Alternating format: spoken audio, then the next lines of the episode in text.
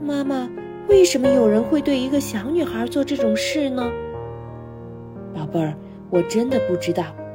妈妈哀伤地摇着头说：“我只知道这种事情是会发生的。当然，如果大家都能像我们现在这样一起讨论这种事，孩子们就会懂得如何保护自己。”在刚才的故事里，小女孩突然觉得很不舒服，你记得吗？妈妈问。吉米点点头。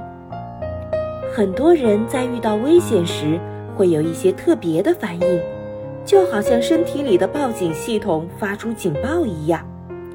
比如突然觉得很紧张，或者肚子很不舒服。所以，当你身体内的报警系统起作用的时候，你一定要加倍小心。我身体里的报警系统工作时，是不是让我有想要呕吐的感觉呢？吉米问。可能吧，妈妈微笑着说。但也有可能让你变得敏感易怒，就像一只十分不安分的猫一样。这些感觉的作用就是提醒你要小心。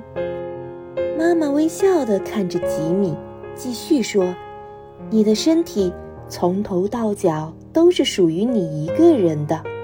你身体上的一些部位是特别私密的。”就是你去游泳时穿泳衣遮住的地方，除非有正当理由，否则你绝对不能允许别人触碰那些地方。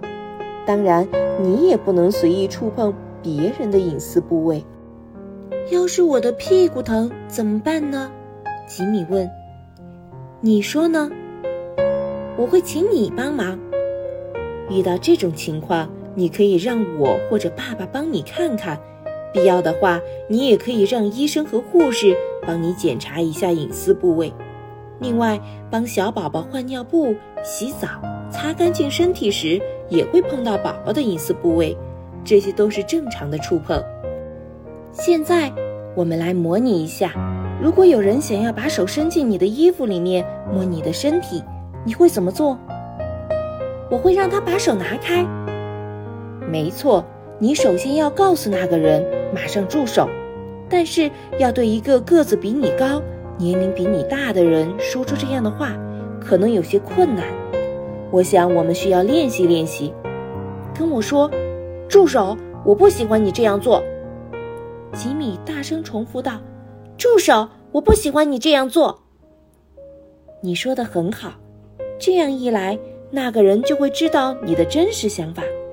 孩子，你要记住，如果没有正当理由，除了你自己，没有任何一个人有权利乱摸你的隐私部位，即便是爸爸和我也不可以。妈妈说：“我知道，要说出制止对方行为的话来并不容易，因为小孩子总认为自己应该听大人的话。可是你要知道，有些大人的心理可能并不健康，他们也会做错事。”所以，如果一个小孩子遇到了触摸这样的问题，那绝对不是这个孩子的错。有时候，一些大人或大孩子可能会诱骗你们这些小孩子去玩秘密的触摸游戏，这些游戏可能让你很好奇，想要去尝试一下。如果你碰到这样的事，就算那些人要你保密，也不要因为怕我生气或是怕被对方嘲笑而不告诉我。如果我遇到了这样的麻烦，一定会告诉你的。吉米打了个哈欠。可是，妈妈，你猜猜看，我现在想做什么？你想做什么，宝贝儿？我想喝口水。妈妈笑着说：“我会帮你倒杯水来。可是，你有没有记住我们刚才谈话的要点呢？”我全记住了，妈妈。要说不要，而且要快快离开。不管发出什么事，一定要告诉大人。还有，遇到了触摸问题，那绝对不是小孩子的错。亲爱的孩子们，今天的故事就讲到这里啦，我们下个故事再见吧。